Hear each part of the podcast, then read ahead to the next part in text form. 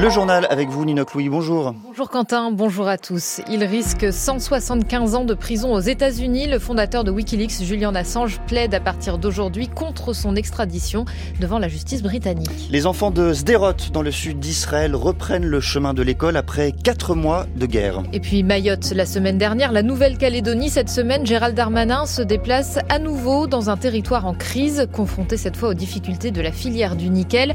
La France est-elle encore en mesure de tenir ses outre-mer. Ce sera le thème du billet politique de Stéphane Robert à 8h15. C'est l'audience de la dernière chance pour Julian Assange. Le fondateur de Wikileaks va plaider aujourd'hui et demain devant la justice britannique contre son extradition aux États-Unis où il risque 175 ans de prison pour espionnage. C'est une affaire de vie ou de mort, alerte sa femme. Julian Assange risque de mourir s'il est envoyé en prison. Alors aujourd'hui, il joue gros, Richard Place. Cette fois, s'il perd, l'option la plus probable selon son propre camp, il n'aura plus de recours possible au Royaume-Uni et il pourrait être envoyé vers les États-Unis. Ses avocats saisiraient la Cour européenne des droits de l'homme pour essayer d'empêcher une nouvelle fois qu'il ne tombe entre les mains de l'administration américaine. Depuis bientôt cinq ans, il est incarcéré à la prison de Belmarsh, à Londres, un établissement de haute sécurité où Stella, sa femme, lui rend visite en moyenne deux fois par semaine, un peu plus d'une heure à chaque rendez-vous. Elle y emmène leurs enfants âgés de cinq ans et six ans et demi quand ça se passe le week-end. Ils doivent tous rester assis, sauf pour se dire bonjour et au revoir, et Stella Assange constate le déclin de son mari. Um, son état de santé se détériore au fil du temps. Julian est en danger chaque jour dans cette prison. Il est dans une cellule de 2 mètres sur 3, seul, um, pendant plus de 21 heures par jour. Um, Il y a un bouton d'urgence, mais si vous n'êtes pas capable d'appuyer dessus, si vous faites un malaise, vous ne savez pas combien de temps ça prendra avant que quelqu'un vous voie. Mais la plus grande inquiétude de Stella Assange, c'est la fragilité mentale de son époux. Julian Assange souffre d'une profonde dépression, de troubles autistiques et il a des hallucinations. Les psychiatres qui ont examiné Julian en prison sont tous parvenus à la même conclusion. Il risque de s'automutiler et de se suicider. L'élément déclencheur, ce serait l'isolement, et les États-Unis le placeraient sans aucun doute à l'isolement. La conclusion initiale du juge était qu'il serait poussé à se suicider. C'est vrai, une juge britannique avait refusé l'extradition il y a trois ans pour cette raison-là, mais depuis, d'autres juges ont statué différemment. Et Julian Assange est soutenu par Reporters sans frontières et par le gouvernement australien qui réclame l'abandon des poursuites contre son ressortissant. L'ambassadeur russe en France convoqué hier au Quai d'Orsay après la mort d'Alexei Navalny. Au siège de l'Union européenne à Bruxelles, la veuve de l'opposant russe a promis de continuer le combat de son mari contre Vladimir Poutine.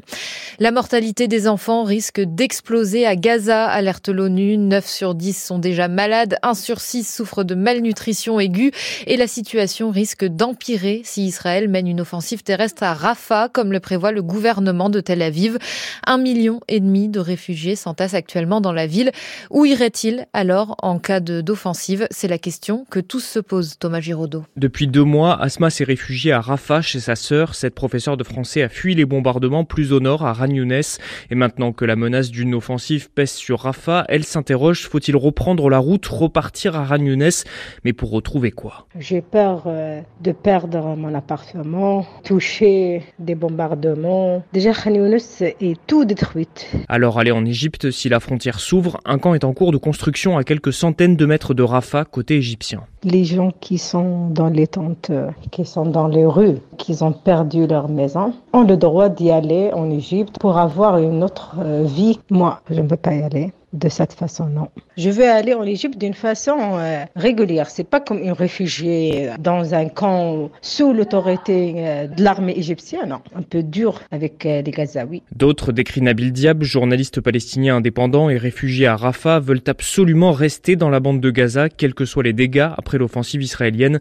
Mais pour lui et ses enfants, il ne voit qu'une solution, partir via l'Égypte. Je dois sortir. J'ai ma petite fille qu'elle en avant, elle a vécu quatre guerres. Où est-ce qu'elle est l'enfance? Mais j'ai perdu ma maison, j'ai perdu mon travail, j'ai tout perdu là. Et pour sortir par les frontières égyptiennes, tu dois payer. Chaque personne, tu payes 5000 euros. On est quatre tu dois payer 20 000 et j'ai, j'ai rien sur moi, qu'est-ce que je vais faire? Le président égyptien Al-Sisi s'est opposé ce week-end à tout déplacement forcé des Palestiniens vers son pays. Et hier, 26 des 27 pays de l'Union européenne ont réclamé un cessez-le-feu immédiat à Gaza. Seule la Hongrie s'est abstenue. Et tandis que la guerre fait rage à Gaza, donc de l'autre côté de la barrière de séparation, la vie reprend petit à petit dans les villes attaquées par le Hamas le 7 octobre dernier. Ce week-end, la première école a rouvert à Avec beaucoup de chaises vides dans les classes. Le reportage d'Étienne Monin et Marc Garvenès. Dans une classe aux portes blindées, avec 70 enfants au total de CP et de CE2, le petit Ocher fait partie des premiers à revenir en classe ce dimanche. Il a passé 4 mois dans un hôtel à Tel Aviv, avec une scolarité devenue chaotique, dit Ilis, la maman. Au bout de deux mois, ils ont ouvert une maternelle à l'intérieur de l'hôtel. Et la primaire, ils l'ont ouverte dans un bâtiment municipal. C'était improvisé. Six classes seulement sont remplies pour l'instant dans l'école Neria. La guerre est toujours présente dans les esprits, explique la directrice Maya. Tous les matins, à 8h30, on a une assemblée dans chaque classe. Et les enfants peuvent raconter, partager sur la nuit, sur leurs expériences, où ils étaient pendant la guerre. Alors les enfants échangent. En même temps, on a aussi des exercices d'alerte au cas où, et les enfants font de la relaxation.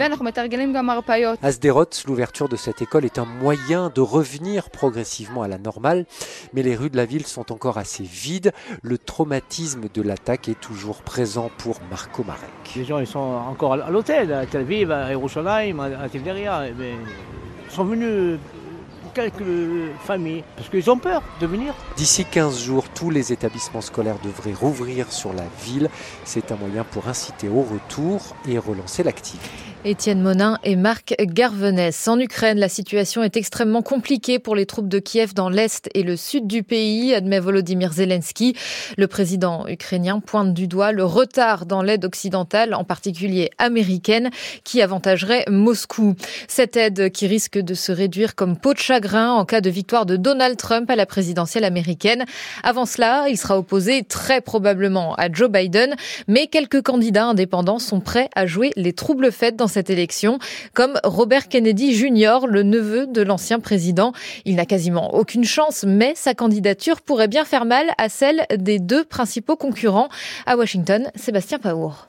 Il a un nom démocrate, mais certaines idées plutôt trumpistes. Robert Francis Kennedy Jr., 70 ans, fils du frère du président assassiné, RFK Jr. pour les médias, candidat à l'investiture démocrate face à Joe Biden. L'avocat spécialisé dans le droit de l'environnement est surtout connu pour ses prises de position anti-vaccin et il croit à ses chances face aux, deux têtes d'affiche, comme ici sur la chaîne News Nation.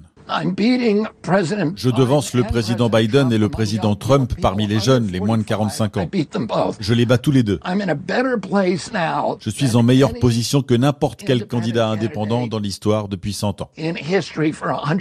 Il faut remonter, selon lui, à Theodore Roosevelt en 1912. Pour autant, il ne répond pas clairement à la question quand on lui demande si un candidat indépendant peut gagner la présidentielle ou simplement faire perdre quelqu'un d'autre. Pour l'instant, il semble grignoter des voix à Biden comme à Trump dans les sondages. Il n'y a eu qu'un candidat indépendant élu président dans l'histoire des États-Unis. C'était George Washington, le premier président en 1789. Le reportage à Washington de Sébastien Paour. France Culture, il est 8h08, le journal de Nino Clouy et l'État au chevet des agriculteurs avec un week-end à haut risque. Exploitants agricoles, industriels de l'agroalimentaire et grande distribution se réunissent ce matin au ministère de l'Agriculture. Emmanuel Macron recevra cet après-midi les JA et la FNSEA, principaux syndicats agricoles, avant de probables annonces demain. L'objectif éviter une nouvelle explosion de colère alors que les agriculteurs remettent la pression à quatre jours du salon avec notamment des actions dans la Sarthe, le Gers et les Côtes d'Armor aujourd'hui. Les pêcheurs du golfe de Gascogne, eux, pourront déposer dès demain une demande d'aide pour compenser ce mois d'interdiction de pêche qui se termine tout juste. Les chalutiers pourront reprendre le large ce soir à minuit. Mais en Bretagne, les marins-pêcheurs devront attendre encore quelques jours avant de remettre leur filet à l'eau car la météo est trop mauvaise. Une difficulté en plus pour la filière. Le reportage d'Angeline Demuinck à Audierne dans le Finistère. Quatre semaines déjà que Benoît Normand s'occupe comme il peut à bord de son aurore boréale. Des petites bricoles à bord du bateau. Des petits trucs qu'il y a à faire, mais qu'on n'a pas forcément le temps de faire quand on est en mer. Bon, c'est fait maintenant. On est prêt à repartir. Mais il faudra encore attendre quelques jours. Au moins jusqu'à lundi prochain. C'est la totale, quoi. Son voisin de quai, Mathieu, sort de chez le comptable et les nouvelles ne sont pas bonnes. On a eu des listes de documents à préparer pour les subventions, qu'on a dû aller chercher en main propre aux affaires maritimes, qu'on a dû demander aux impôts, à l'URSSAF. Mais le dossier de demande de subvention, on ne l'a toujours pas. L'administration française ne l'a toujours pas mise au point. Pas d'indemnisation en vue donc pour le moment et ce mauvais temps qui plombe le moral. Ça rajoute encore une semaine d'arrêt. Dans ces cas-là, qui va nous payer? Est-ce que ça va être encore à nous de prendre de nos trésoreries qui ont déjà été impactées Est-ce que euh, voilà, il y a plein de questions encore qui se posent, dont celle des risques à prendre pour rattraper le temps perdu. On va être obligé de forcer le temps, comme on dit, au risque d'avoir des avaries, au risque que ça soit plus dangereux, parce que on ne sait pas aussi bien dans un mois on sera restoppé, on n'a aucune perspective d'avenir, donc en fait ben on va être obligé d'aller euh, à fond euh, dès qu'on peut aller à fond quoi, et, essayer de créer un minimum de trésorerie. Un mois d'arrêt pour le Nose Day 2, c'est 40 000 euros de chiffre d'affaires en moins. Angeline de Munck dans le Finistère. Une enquête préliminaire ouverte pour apologie du terrorisme à l'encontre d'un imam du Gard. Il aurait qualifié le drapeau tricolore de drapeau satanique. Gérald Darmanin demande le retrait de son titre de séjour en vue de son expulsion vers la Tunisie. En parallèle, le ministre de l'Intérieur a confirmé la hausse du nombre d'expulsions d'étrangers en lien avec la mouvance djihadiste. 44 l'an dernier, soit 26% de plus qu'en 2022. Une note de la DGSI, la Direction générale des renseignements intérieurs est sorti dans la presse il y a quelques jours, Anne Fauquemberg. Les nationalités des 44 présumés djihadistes éloignés en 2023 n'ont pas été révélées, mais selon le journal Le Figaro qui a obtenu la note de la DGSI, plusieurs d'entre eux avaient été repérés récemment après avoir proféré des menaces. Charles Holgusser est avocat spécialiste du droit des étrangers. Il témoigne du cadre juridique et législatif extrêmement strict en matière terroriste pour éloigner de potentiels suspects. J'ai eu des cas, par exemple, de personnes qui étaient arrivées à l'âge de deux ans sur le territoire français, qui sont jeunes majeurs euh, et, qui vont euh, retweeter ou relayer ou mettre un commentaire sur euh, quelque chose qui est un appel au djihad qui évidemment est, est, contraire au principe de la loi ou faire un appel à la discrimination dans un commentaire ou quelque chose comme ça.